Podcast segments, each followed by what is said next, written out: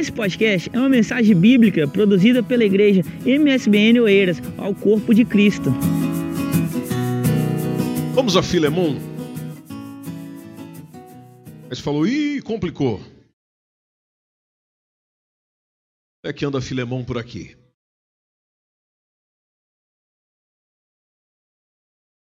Hoje eu partilho com vocês uma palavra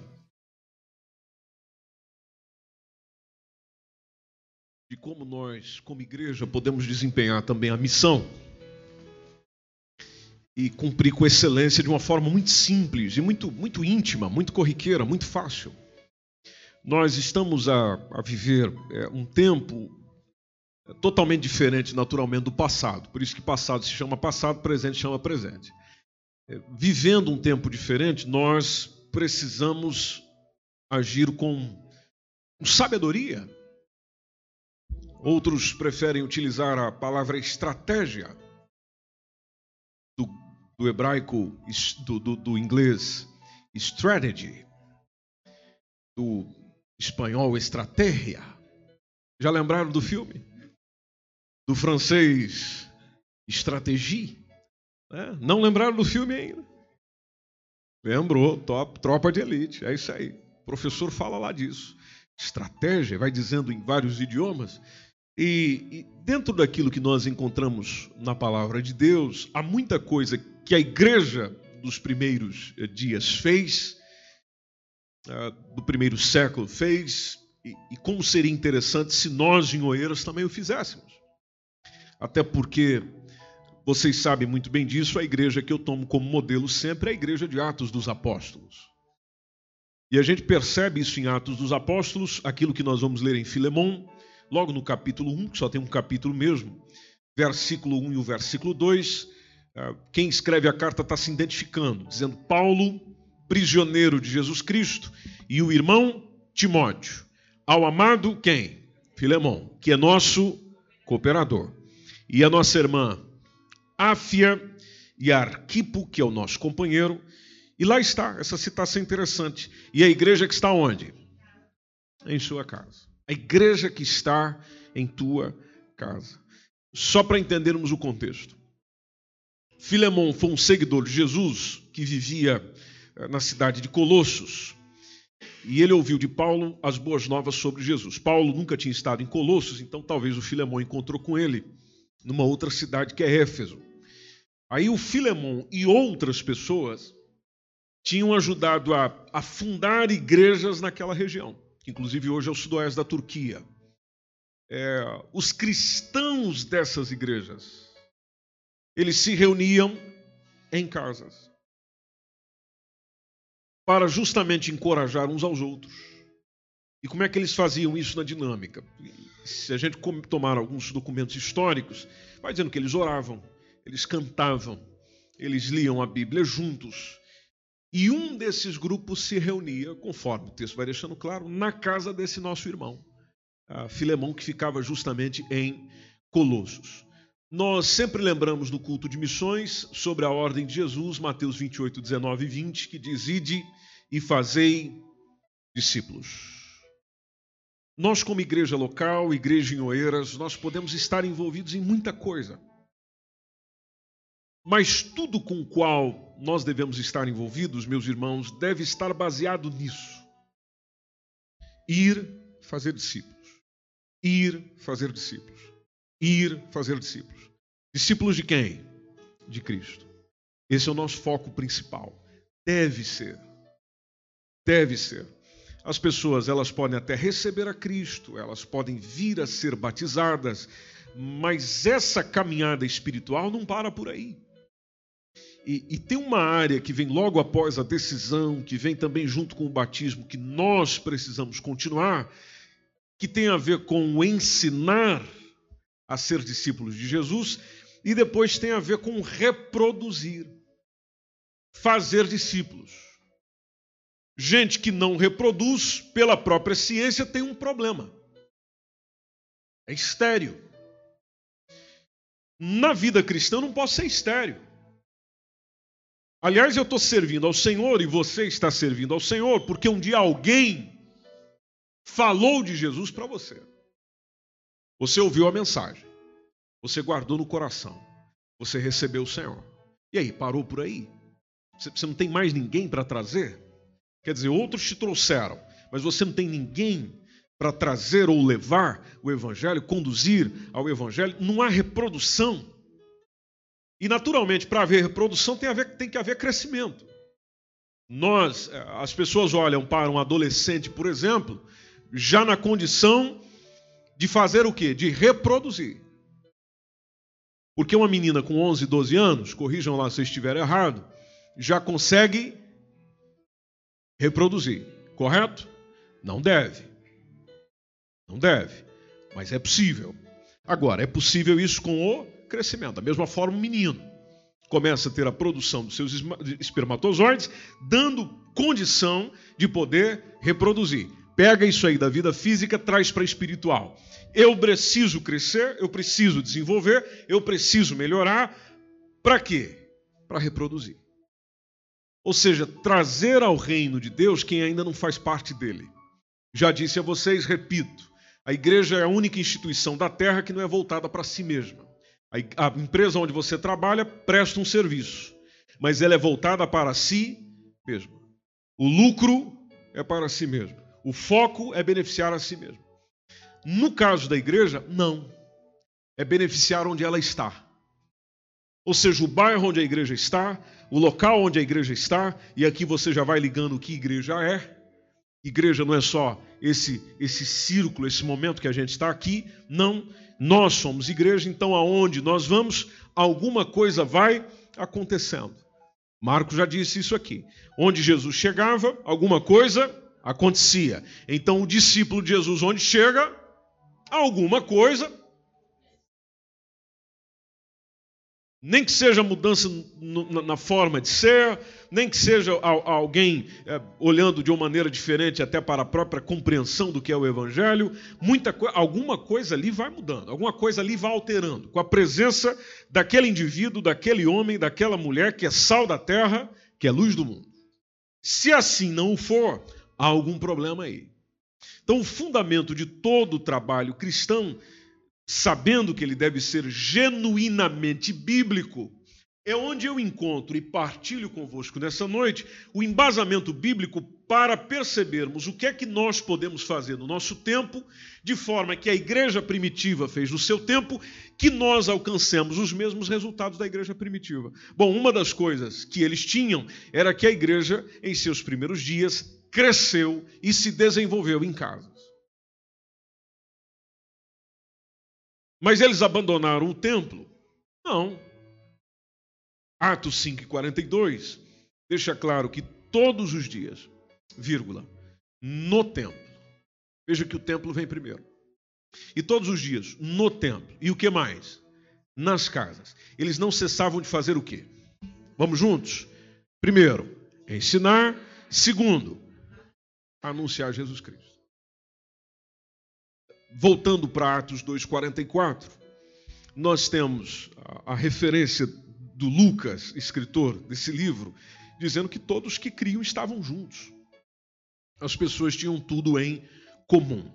É, e é interessante quando nós olhamos para a história de Cornélio, por exemplo. Cornélio recebeu uma proposta maravilhosa é, e, uma indicação de chamar o apóstolo Pedro para vir ter com ele em casa. Aí, se a gente der um pulo já no, no versículo da qual partilho com vocês, é o Atos 10, 21, que quando Pedro desce, a história é bem mais do que isso, mas quando Pedro desce para junto dos varões que lhe foram enviados por Cornélio, porque Cornélio mandou buscar ele lá, é, o, o, Pedro até diz: Olha, sou eu quem vocês estão procurando. Verso 21. É, qual é a causa de vocês estarem aqui comigo? Aí a resposta é, veio o Cornélio, o centurião, é um varão justo, é um homem temente a Deus, é um homem que tem bom testemunho de toda a nação dos judeus. Ele foi avisado por um santo anjo é, para que te chamasse aqui à sua casa. Chamasse a sua casa e, e, e chamasse, melhor dizendo, a sua casa e ouvisse as suas palavras. Verso 23 é interessante. Diz: Então, chamando-os para onde? Para dentro. Chamando-os para dentro, os recebe em casa. No dia seguinte, foi Pedro com eles e foram com eles alguns irmãos de Jope. Verso 24. No dia imediato, chegam a Cesareia, Cornélio os estava esperando, tendo já convidado quem? Parentes e amigos mais íntimos. Bom, quem é que a gente traz para dentro de casa? Quem é que tem acesso quase com via verde dentro da casa da gente? Parente e amigos mais íntimos parentes e amigos mais íntimos. Cornélio fez isso.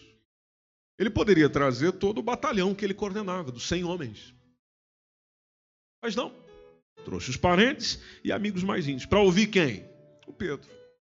Então, além deste, deste método alcançar é, pessoas que nós conhecemos, ele favorece imenso para alcançar, inclusive, a própria família. Seja, pessoas do nosso núcleo familiar, a gente aprende isso com é, Cornélio. Se a gente correr para Atos 16, resumindo sempre a história, por causa do tempo, no versículo 30 é quando nós temos a, a, aquela situação lá da conversão do carcereiro. Lá no finalzinho, versículo 30, quando o carcereiro os tira para fora, é, disse para Paulo e Silas: Senhores, o que é necessário que eu faça para me salvar? A resposta foi: crê no Senhor Jesus, Cristo e será salvo tu e a tua casa. Verso 32 e lhe pregaram a palavra do Senhor e a todos os que estiveram aonde? Em sua casa. Apóstolo Paulo, quando está despedindo da igreja em Roma, na sua epístola, capítulo 16, versículo 5, está lá ele dando os recadinhos finais. Ele diz: Olha, manda uma saudação aí para a igreja que está na sua casa. A igreja que está na sua casa. Aí dá uma saudação lá também para o Epeneto, meu amado, que é as primícias da Ásia em Cristo. Quando nós ouvimos, ou lemos, ou pensamos naquela oração que Jesus fez de João 17, precisamente entre o versículo 21 e o versículo 23, ali a gente percebe uma intenção do Senhor. A intenção é, do Senhor era de estabelecer uma comunidade da qual houvesse ministração mútua. O que seria ministração mútua? onde as pessoas não estão dependentes ah, de um sacerdote em especial, ah, trazendo para os nossos dias, de um pastor, de alguém eh, naturalmente ordenado para tal função, para poder ministrar, orar, cuidar, aconselhar, suportar, atender ao outro. Porque quando olhamos para a oração, você encontrou aí João 17, 21 a 23? O que, que a gente tem? Quem pode ler o 21 para nós, por favor?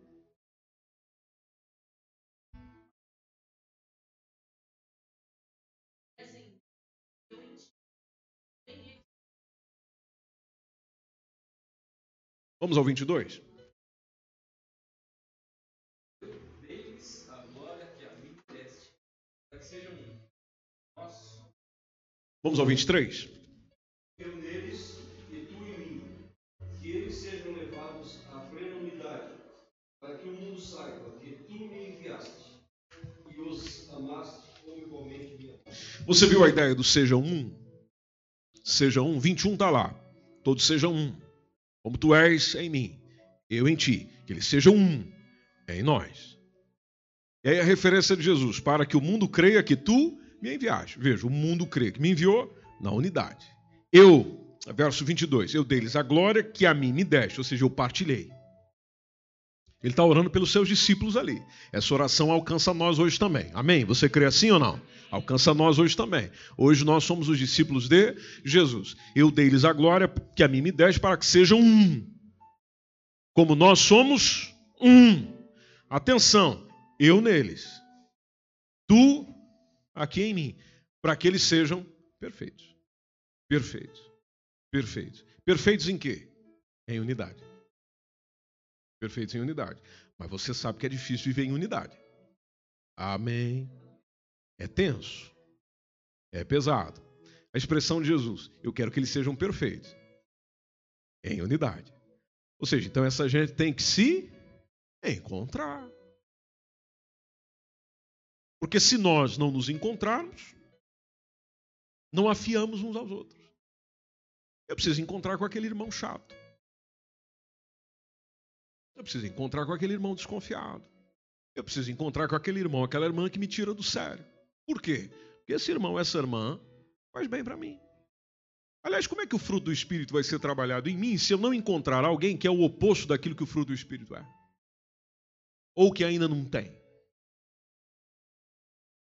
Como é que eu vou saber o que é paz, vivendo em paz, é, não estando num ambiente de guerra? Então, tudo aquilo que nós precisamos ser trabalhados em nós, eu preciso do oposto. Por isso que nós somos diferentes. Glória ao Senhor por isso. Somos diferentes para quê? Para que juntos a diferença não seja a principal característica. Juntos a gente seja um, apesar das nossas diferenças. Jesus falando sobre isso. E, e nesse um tem que ser perfeito. Perfeitos em unidade para que o mundo conheça. Veja a relação. A relação unidade para que o mundo conheça. O mundo conhecer até nos lembra a evangelização, o evangelho. Para que o mundo conheça, a unidade é importante aqui. Isso está na oração de Jesus. Então, para que o mundo conheça que tu é, me enviaste a mim e que tens amado a eles como me tens amado a mim. Ah, mas veja ali a intenção de Jesus na ideia do, do encontro, da, da unidade. Porque se não houver encontro, não tem unidade. É, é impossível ser um se não houver encontro. Aliás, a gente, qualquer casamento, o texto, um dos textos mais lidos é aquele, e os dois se tornarão o quê? Um só. Bom, como é que você casa com alguém sem encontro? Eu vou casar com você, nós vamos viver juntos aí, mas a gente não vai se ver. Bom, isso é casamento? Não, não é casamento. Isso não é casamento. Eu me uno a Jesus, digo que eu sou um com Jesus, mas não tenho encontro com Jesus. Bom, então não aconteceu nada, não, não tem. Não existe relação, não existe aproximação. E veja que Jesus diz e deixa muito bem claro que o que se revela para lá depende do que acontece aqui. A gente precisa se encontrar. A igreja primitiva entendeu isso? Entendeu. Bom, nós não podemos ficar só no templo. A gente precisa encontrar onde? No ambiente onde todo encontro é informal e é produtivo. Dentro de casa. As melhores conversas a gente tem aonde? Dentro de casa. Dentro de casa não existe falsidade. Amém? Não tem. Em casa, eu estou em casa. E em casa é onde, quando você recebe uma visita, você pode ver que a conversa flui melhor do que na igreja.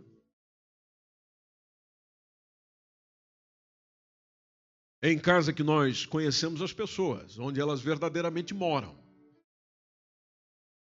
Porque o local onde eu verdadeiramente moro não é a casa onde eu estou, é aquilo que eu amo.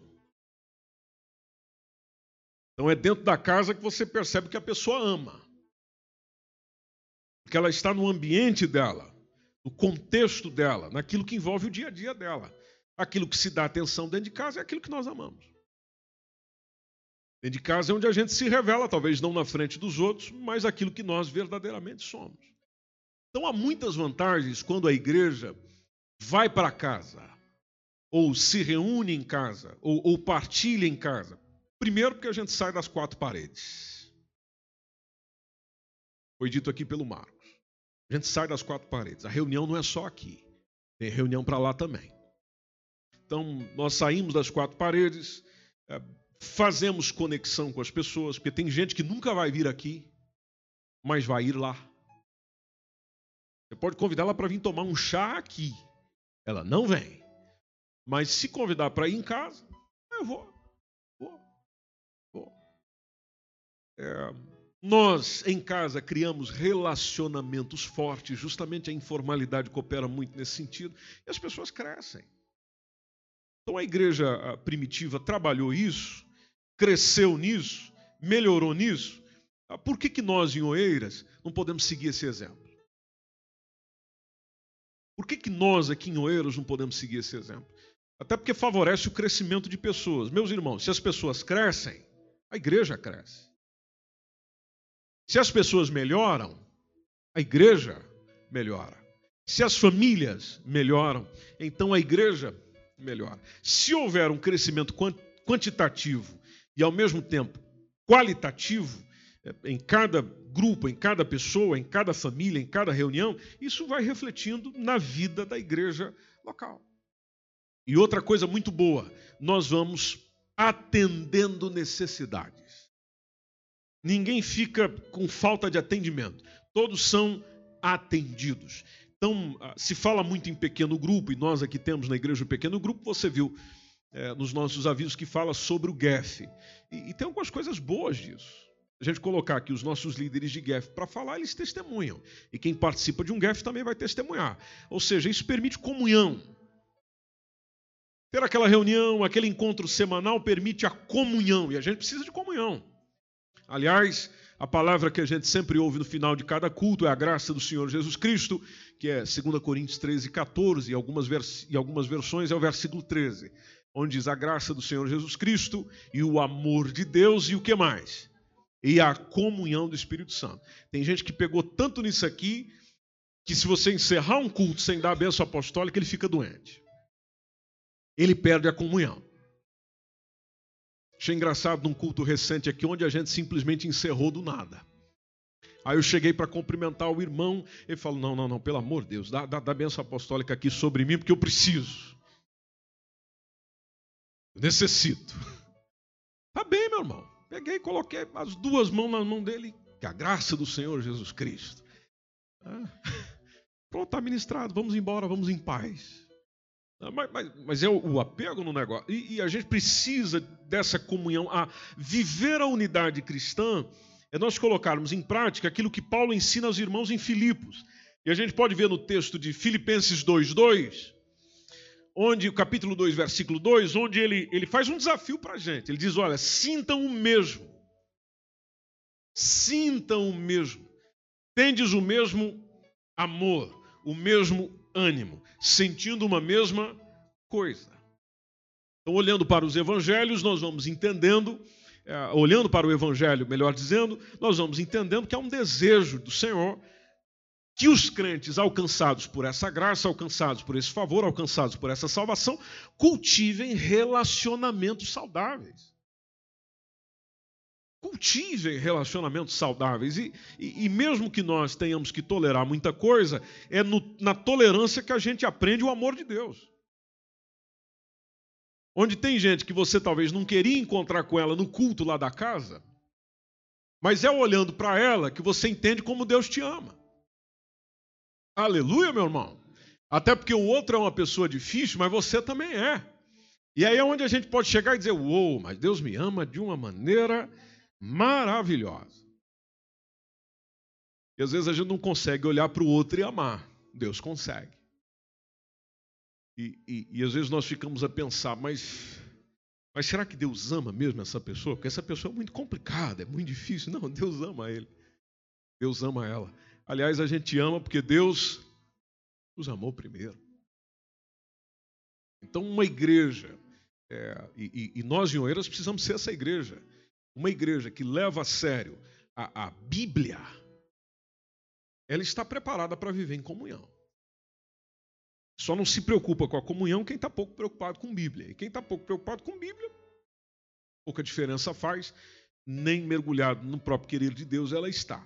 Então, se a igreja é essa comunhão dos redimidos no sangue de Jesus Cristo, ela tem a oportunidade de viver essa comunhão na unidade é, e no próprio encontro. Nesse encontro se, se entende e se vive a aceitação, onde eu passo a aceitar o outro. Nesse encontro se entende o perdão, que eu vou perdoando aqueles que estão ao meu redor. É, fica melhor para celebrar a festa porque toda festa com companhia fica naturalmente melhor. E, e, o ministério evangelístico, já que nós estamos numa reunião é, de missões, ele, ele é beneficiado com isso. Nós alcançamos pessoas com isso. E tem uma outra coisa boa que é o compartilhamento.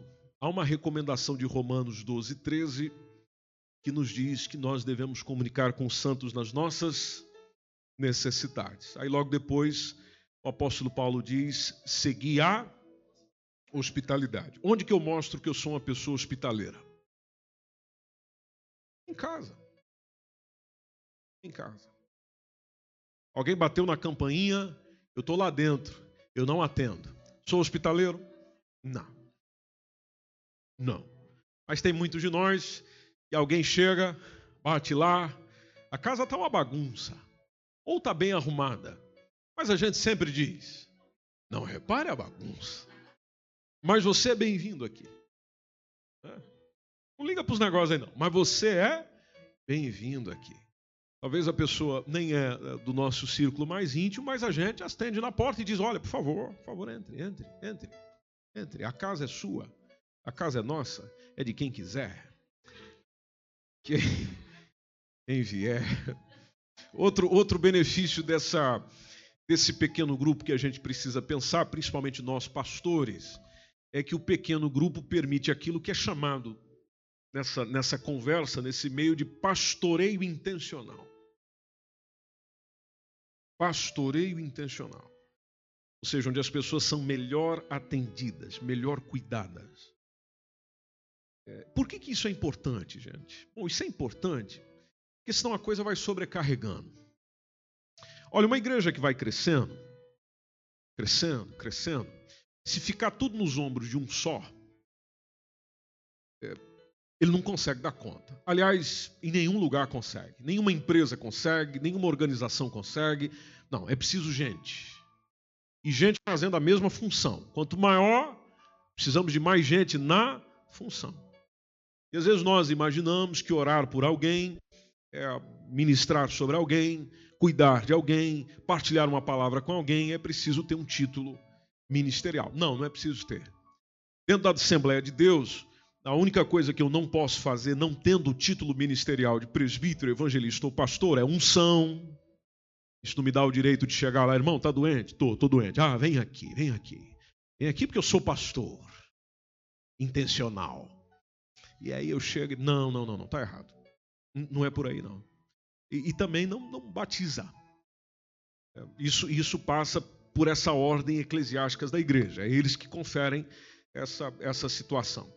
É, mas não quer dizer que eu, como crente servo em Cristo Jesus, não tenha condição de chegar perto do irmão da irmã e orar com ele, orar com ela. Ah, eu não posso orar porque eu não sou pastor. Ah, pelo amor de Deus.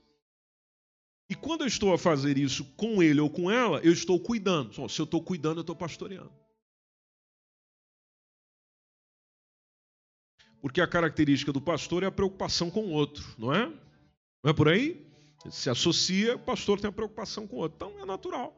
Eu me preocupo com o outro, não preciso ter o título por causa disso, não estou tomando lugar de ninguém, não estou ocupando função de ninguém, não vou tomar também função de ninguém. Agora, naquilo que me é conferido como servo, como discípulo de Cristo, do qual o Senhor me confere, porque é mandamento na palavra dele, façamos. Façamos. É, e, e quando nós olhamos para aquele conselho de Jetro, que é o sogro de Moisés, está em Êxodo 18. É, Êxodo 18, a partir do versículo 13. O que, que aconteceu lá? O que aconteceu é o seguinte: o, o Moisés, ele, diz o verso 13, assentava-se para julgar o povo, e ele ficava em pé, o povo ficava em pé diante do Moisés, desde a manhã até a tarde. É muito tempo. Aí o sogro, verso 14, o sogro de Moisés é, vendo isso tudo, o que ele fazia para o povo, que fazia o povo também sofrer e esperar por ele, ele chega para Moisés e diz: O que, que é isso que você está fazendo? Interessante, ele não chega e diz: O que, que, que, que é isso que você está fazendo com você mesmo? Ele chega e diz: O que é que você está fazendo com o povo? Que a sua agenda cheia não está afetando só você, está afetando o povo. Então a, a proposta dele é: e ainda tem a perguntinha, né? Por que, que você se assenta sozinho? Todo o povo está aí em pé diante de você desde manhã até a tarde. Para com isso, Moisés. Versículo 15. O Moisés respondeu: É porque esse povo vem para, vem a mim para consultar a Deus. É aquela ideia. Eles precisam de mim para chegar lá. O, ele, vai, ele vai especificando, dizendo: O sogrão é o seguinte: quando o pessoal tem algum negócio, eles vêm ter comigo. Eles querem que eu julgue entre um e outro. O sogro de Moisés, verso 17, disse: Não é bom o que fazes. Aliás, é, não é bom a gente sobrecarregar ninguém, inclusive o pastor da igreja. Ou líder de ministério. Enfim, sobrecarregar não é bom o que você está fazendo. Não é legal. Não faz bem para você, não faz bem para as pessoas. Você vai desfalecer. Versículo 18. Quando a gente diz vai alguém desfalecer, diz o quê? O que vai acontecer com você? É isso ou não? Vai falecer ou desfalecer?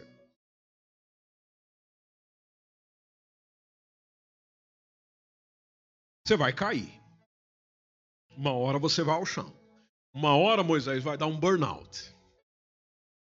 Uma hora Moisés, o físico não aguenta, cabeça não aguenta. Você vai cair para o chão. Você vai cair, você vai para o médico. Isso no nosso é, ditado 2019. É... E outra coisa, não é só você, o povo também. O povo está sofrendo, o sofrimento traz consequência, o povo é, vai sofrer também, porque esse negócio é muito difícil para você. Aí o finalzinho do texto diz o quê? Tu só não o podes fazer. É bom o que você está fazendo. É interessante o que você está fazendo. Mas não é bom que você faça sozinho. Então faz o seguinte: ouve a minha voz. Interessante que o Jetro não chegou e falou: Olha, eu estava ali e Deus falou comigo. O Senhor falou ao meu coração, diz: Diz para o meu servo Moisés. Não. Foi pelo óbvio. Ouve a minha voz, eu tenho um conselho para te dar e Deus será contigo. É, você pode continuar pelo povo, diante de Deus, você pode levar as coisas desse povo a Deus, você pode declarar os estatutos e as leis, fazer esse povo saber o caminho que deve andar, a obra que devem fazer. Isso se chama pregação. Pregação e intercessão. O que nos lembra a atitude dos presbíteros e dos apóstolos no, no Novo Testamento, quando se separa os diáconos. Os diáconos vão cuidar desse trabalho aí, nós vamos nos dedicar à palavra, oração. Palavra, oração. Oração nos lembra a intercessão, ou seja, nós intercedemos pelo povo, oramos pelo povo, dedicamos a pregação diante do povo. A questão do serviço, esse serviço mais é, comum e habitual, fica com os outros, é, ou com outras pessoas. Aí o versículo 21. Você dentro do povo procura que tipo de gente? Homens capazes, não pode ser qualquer um. Então procura homens capazes. Esses homens precisam ser o quê? Tementes a Deus, gente de verdade. Que aborreça o quê? A avareza. Porque esses não vão se corromper por absolutamente nada. E aí você põe sobre eles é, conforme a capacidade que eles têm.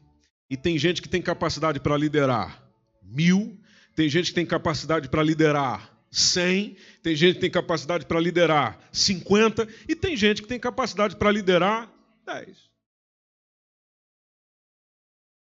Então você faz isso, divide o serviço. Cada um segundo a sua capacidade. Aí você, verso 22, para que ele julgue esse povo em todo tempo. E, e seja que todo negócio grave, aí vem ter com você. Ou seja, aquilo que não pode passar na primeira instância, sobe para você. Mas os negócios pequenos, deixa o pessoal fazer. Eles são capazes, são tementes a Deus. São pessoas de confiança diante de Deus e diante de você. Deixa eles fazerem, eles o julguem. E aí, o que vai acontecer consigo, Moisés? Vai aliviar a carga. Por que vai aliviar a carga? Porque a carga sai dos ombros? Não, eles vão levar com você. Tem gente levando a carga com você. E versículo 23 nos lembra: se isto fizeres e Deus te mandar, então você poderá subsistir, e também todo esse povo em paz irá ao seu lugar. Moisés deu ouvidos à voz do seu sogro, fez tudo quanto tinha dito. Moisés fez exatamente isso. Escolhe homens capazes de todo Israel e pôs por cabeça sobre o povo. Liderança. Você lidera isso, você cuida daquilo, você cuida disso, você cuida desse, você cuida daqui, você e resolve aí. Resolve aí. Não conseguiu? Aí você traz para mim. Versículo 26. Eles julgaram o povo em todo o tempo, o negócio árduo traziam a Moisés. Negócios pequenos, julgavam entre eles. Então Moisés despede o sogro com esse conselho fantástico e voltou para a sua terra. Pastorei, cuidado, atenção, liderança. E, e você já imaginou se tudo ficar sobre os ombros do pastor da congregação? É o pastor que prega, é o pastor que ora, é o pastor que dirige, é o pastor que pega a guitarra, é o pastor que pega a bateria, é o pastor que vai cuidar do som, é o pastor que vai cuidar lá. O pastor tá já está morto aí, ué. Vamos, vamos enterrar o pastor aí, chama outro porque esse já morreu. Agora, quando a coisa é, é distribuída, mais gente pastoreia. E eles vão cuidando, eles vão atendendo, eles vão zelando. É claro, se escolhe muito bem quem é que está lá, mas eles vão cuidando, eles vão atendendo, eles vão zelando. Outras situações vem ter com o pastor da congregação, ou o pastor da congregação vai ter com o pastor dele, e assim sucessivamente. Todos são atendidos, todos são supridos, todos recebem oração, todos recebem aconselhamento, todos recebem cuidado, todos são abençoados, todos são nutridos, todos são alimentados, todos servem, to todos. Não fica ninguém consumindo apenas na igreja, fica muita gente servindo. A igreja primitiva cresceu por causa disso, porque o pessoal estava servindo. E nós precisamos disso. Então, outra coisa que o pequeno grupo permite é o, é o relacionamento saudável. É, é desenvolver relacionamento, é trabalhar nos relacionamentos. A, a, diversidade de dons e de talentos que nós temos na, na igreja torna isso uma comunidade. Você já pensou nessa palavra comunidade? Palavra comunidade, se nós dividirmos ela, vai ficar comum unidade. Unidade comum. Comum unidade. Então, juntando, comunidade. A unidade em Cristo, conforme a gente leu na oração do próprio Cristo, é que vai atraindo as pessoas à salvação. Porque a gente se encontra. Aí você pode pensar, ah, mas elas que venham aqui na igreja. Sim, Ninguém está suspendendo a igreja, ninguém está suspendendo o templo, ninguém está suspendendo o culto público. O que está se fazendo? Está levando o culto público para mais perto das pessoas. E dando oportunidade de, nesse culto, nesse encontro, elas desenvolverem a, as suas é, relações. E última coisa que eu partilho convosco, que é uma coisa excelente, e tem a ver um pouquinho do que o Moisés recebeu do do Jetro, que é justamente o desenvolvimento de líderes. Meus irmãos, nós estamos precisando de líderes. Tem muita coisa que não é feita por falta de liderança. E, e quando eu estou dizendo liderança, eu não estou dizendo só a pessoa, eu estou dizendo a pessoa que lidera. A pessoa que lidera. É, às vezes se encontra a pessoa, a pessoa chega e diz: Não, não, deixa que eu cuide dessa área. Mas ela não cuida. Ela não lidera. Bom, líder, líder que não lidera, não é líder. E o que se espera de um líder? Bom, eu, eu vamos lá, caminhem, caminhem comigo aí. É, eu, eu, eu, imagino a função de líder, se montar aqui um, uma imagem mental, como aquela que costumeiramente nós vemos no futebol. Quem é o líder do time? O técnico. O técnico entra no jogo, mas fica sentado no banco? Não. Onde é que ele fica? Ali em pezinho. De vez em quando ele vai para o banco triste, mas já levanta. Porque a torcida dá aquele apoio, dizendo: seu filho dá. Bota o. E aí ele, opa, vamos lá, vamos, vamos trabalhar. É, e a gente precisa, às vezes, da torcida dando uma, uma chacoalhada aí. Né? Às vezes o seu líder aí do ministério está paradinho porque a torcida não está movendo com ele. Né? Ah, mas lá está. É, você, todos aqui já viram futebol, sabe como é que a coisa funciona. O pessoal está jogando, o time está no campo. Quem colocou eles para jogar? Técnico. Quem disse quem joga onde? O técnico. Mas ele deixa jogando e não está nem aí? Não. Enquanto está jogando, está dando orientação. Leandro, desce, Leandro. Desce. Imaginando o Leandro jogando. Você joga, Leandro? Não joga não, não joga não, não joga não, não joga não. Não joga não, joga não. É, Helder, Helder, Helder, ali, Helder, ali, ó, ali, ó, ali, ó, ali, ó. Aí você fica pensando, mas o, mas o, estou usando o nome dos dois, mas, mas o Leandro é o atacante, ele sabe o que ele tem que fazer. O que, que ele tem que fazer? Gol. Mas lá está o líder, desce, Leandro. Vai, Leandro. Ele é atacante, ele sabe o que tem que fazer, mas o líder está motivando. Vamos jogar o Helder lá na defesa. O Helder é o defesa, ele, sabe o que ele tem que fazer. O que ele tem que defender? Ou seja, não deixar passar para cá, mas mesmo assim lá está o técnico. Helder! Helder! Olha lá, Helder! Olha por trás, por trás, por trás. Ou seja, ele está acompanhando o todo, no todo ele dá as orientações.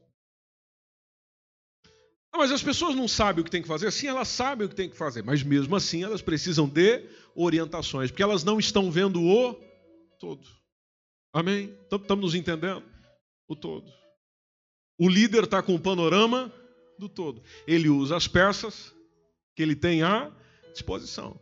O Leandro está jogando no ataque, ele não está olhando para a defesa. Aliás, ele nem está preocupado com a defesa propriamente dita. Quando estão atacando, ele desce. Naturalmente, para dar aquele suporte. Mas ele sabe que ele tem uma função lá na frente. E, e, e, e o Helder não vai sair lá de trás para ir fazer o gol para o Leandro, porque senão fica feio também. Eu, eu, eu consigo ver o papel da liderança nesse sentido. Agora, se não tiver um técnico que está do lado é, e que dá vai dando essas orientações, então tem um técnico, tem um treinador, mas não tem liderança. A maior prova é de que no futebol o pessoal não perdoa mesmo é de que se o time não estiver bem, a culpa não é do time. A culpa é do técnico. Então quem que nós vamos mandar embora? O técnico. Talvez o técnico está lá. Vai! Helder! O técnico está se esforçando. Mas não, não está dando certo. Bom, dispensa o técnico. Não vamos mandar embora o Leandro, não.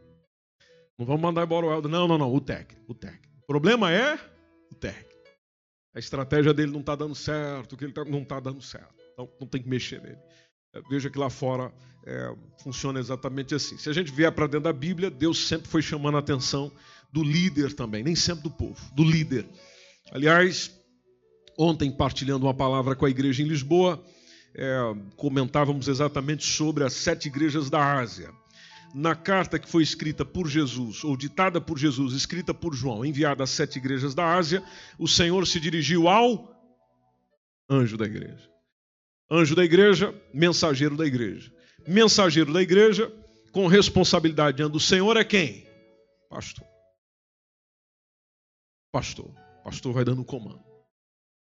É, e, e, e naquela despedida, e aqui eu vou encerrando, Romanos 16 que o Paulo faz, você pode perceber várias vezes que ele fala de gente que coopera, gente que está junto, gente que está fazendo, mas ele também fala de gente reunindo em casa. Então vamos juntos no texto? Romanos 16, vocês encontraram aí? Está cheio de nomes bonitos. Ele diz: Recomendo-vos, pois, qual a primeira irmã? A Febe, a qual está descansando lá na igreja. Não, está fazendo o quê? Está servindo. Irmã Febe Está servindo. Na igreja que está onde? Sem cré. Então, é, recebe a febre aí. Como convém aos santos, ajude em qualquer coisa que de vós necessitar, porque a febre tem feito o quê? Verso 2. Tem hospedado a muitos. Hospedeira a febre. É, como também a mim mesmo. Paulo dizendo, eu já fui muito beneficiado por essa irmã. Então recebe aí com essa alegria que ela sempre nos recebeu. É, manda um, uma saudação aí também para Priscila e Áquila, que são o quê? São meus cooperadores. Eu posso chamar de meus cooperadores quem coopera. Amém? Não quem atrapalha. Versículo 4. Os quais pela minha vida expuseram a sua cabeça. Olha o tipo de cooperador que o Paulo tinha. Pela minha vida expuseram a cabeça. E que não só eu lhes agradeço, mas também todas as igrejas dos gentios. Verso 5 Uh, saudem também a igreja que está onde? Em sua casa. Olha lá de novo. Igreja que está em sua casa. Saudai a Epeneto, meu amado, que as primícias das em Cristo, nós já lemos esse texto. Uh, saudai a Maria. Maria trabalhou muito por nós. Muito. Devemos muito a Maria.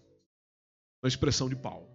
Sal, é, vamos mandar um, um, um salve para Andrônico e a Júnia meus parentes.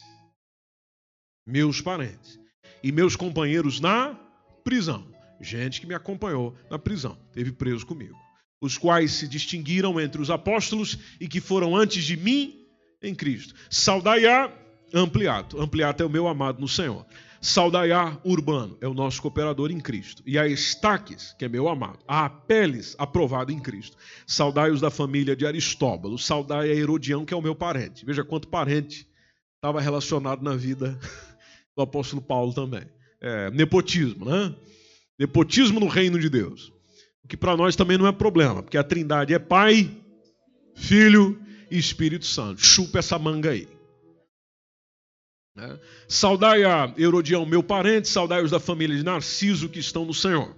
É, veja que as famílias estavam envolvidas, então tinha muito nepotismo, se você for por esse ponto de vista. Saudai a Trifena e a Trifosa. Trifena e Trifosa trabalham no Senhor, gente de serviço, gente de trabalho. É, saudai a amada Pérside, a qual fez o quê?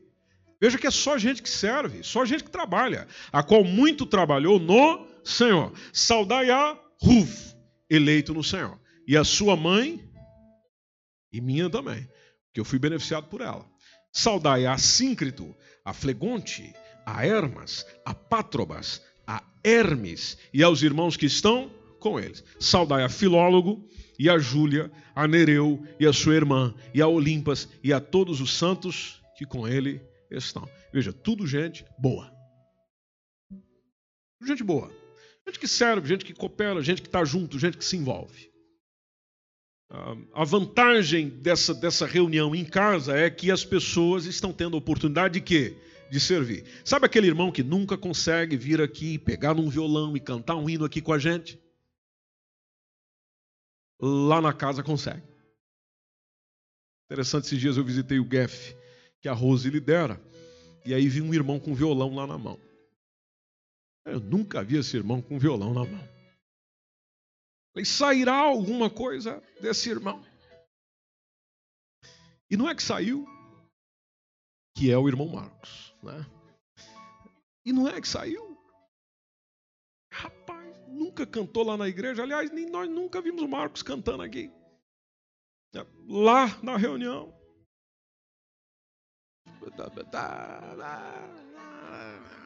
Olha aí. Que talento. Né? Talento. Né, Marcos? Talento. Tá. Está lento. É.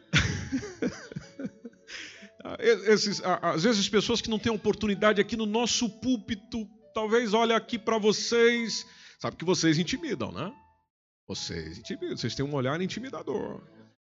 É, para estar aqui diante de vocês, é, a coisa é, é, é, tensa, meu irmão, é difícil. E, e, tem alguns irmãos que vocês já viram que chega aqui. É, é fica com mal de Parkinson imediatamente. Tem muitos irmãos, como vocês já perceberam, que chega aqui em cima e está aqui o tempo todo. Ó. Então, é, é complicado. Aqui é que ele ou ela se sente difícil, mas lá numa reunião, quatro, cinco, seis, sete, dez pessoas, ali ele, ela se solta, o Espírito Santo toma ele, toma ela, e sai uma ministração linda, que se jogasse o microfone na mão dele ou dela, não saía. Então, a, o, o, encontro ali, essa reunião particular, além de ser um encontro semanal, ou seja, nós estamos juntos, nós irmãos desse grupo, desse encontro, estamos juntos toda semana, estamos fora do templo, fora do templo dá a possibilidade de alcançar outros também, estamos evangelizando, e o melhor evangelismo é pelo relacionamento. Se você olhar para as pessoas que Jesus e os seus discípulos foram alcançando é pelo relacionamento. As pessoas se relacionavam. Veio a Jesus porque conheceu alguém que conhecia Jesus. Então a reunião em casas permite isso, permite o discipulado, ou seja, aquele acompanhamento que vem depois da decisão. Porque às vezes é complicado reunir todo mundo na mesma sala. A gente às vezes pode até marcar uma classe de discipulado, mas aquele não pode vir, ele trabalha essa hora, aquele outro não pode, ela tem um envolvimento essa hora, ah, aconteceu alguma coisa assim. Agora, ali naquela reunião do dia a dia, já agendada, já previamente agendada, vai acontecendo um discipulado, porque um vai cuidando do outro, um vai aconselhando o outro, um vai expondo a opinião para o outro, a coisa vai acontecendo. E outra coisa boa que aconteceu com a igreja primitiva é que a, a, vai se multiplicando. Se multiplicando. A igreja vai expandindo, a igreja vai crescendo, vai alcançando muitas pessoas e o nome do Senhor é glorificado. Amém, igreja? Então, se nós plantarmos e regarmos a semente do Evangelho, naturalmente quem vai tratando do crescimento, do desenvolvimento é o próprio Deus. O meu sonho para Oeiras é que nós ah, sejamos essa igreja viva, essa igreja que atua, essa igreja que, que persevera, que, que está constituída de discípulos de, de, de Jesus. Discípulo de Jesus. Não, meu irmão, você não precisa ser de muita é, presença social, não. Desde que você seja um discípulo de Jesus, a igreja já está indo no bom caminho. E que nisso nós sejamos uma igreja para a glória de Deus. Não é para a glória de homens, não é para a glória de pessoas, não, é para a glória de Deus. E nisso nós podemos fazer a missão. Então, nós estamos com o GF aí, nós estamos começando nisso. É os primeiros passos nisso. É, vai abraçando essa ideia, vai trazendo para o teu coração, vai, vai compreendendo isso, vai, vai, percebendo a importância disso. Futuramente pode ter na tua casa. Futuramente você pode ser um líder de, de, um grupo nesse sentido, onde as pessoas vêm ali, você convida seus amigos, convida seus colegas de trabalho. Olha, tem uma reunião lá em casa, toda semana, tal dia, tal hora. É onde a gente se reúne para cantar, para falar da Bíblia. É uma reunião bem, bem à vontade, bem, bem agradável. E depois sempre tem um, um, um pedacinho de bacon para nós comer. Ou seja, aquilo, aquilo, também é gostoso, aquilo também faz bem. Né? Faz bem nada, só engorda. Né? Que a gente seja essa igreja. A gente compreenda o que a igreja de Atos dos Apóstolos viveu e que sejamos essa igreja no nome do Senhor Jesus. Você pode estar em pé e orarmos juntos nesse sentido?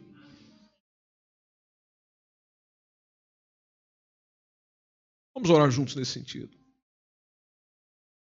Crianças estão aí. É.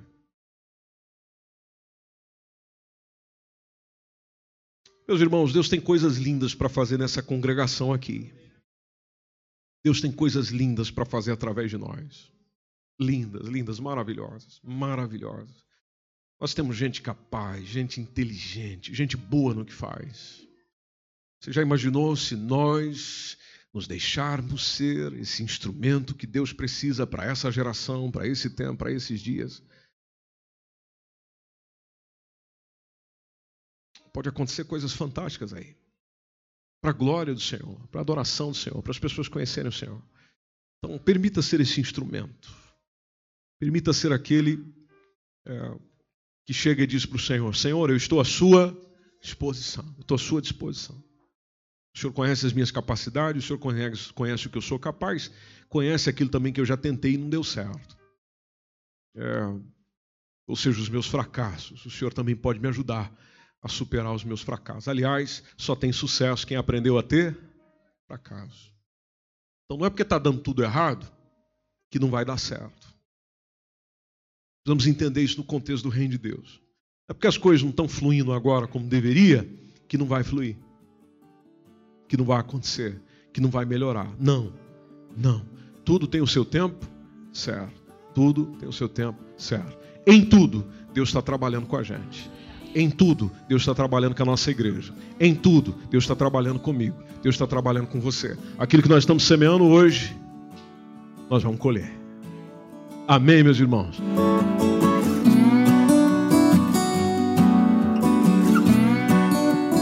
Esse foi mais um podcast, uma mensagem bíblica produzida pela igreja MSBN Oeiras. Siga-nos nas redes sociais, Facebook, Instagram, subscreva o nosso podcast e também no canal do YouTube. Saiba mais em msbnportugal.com.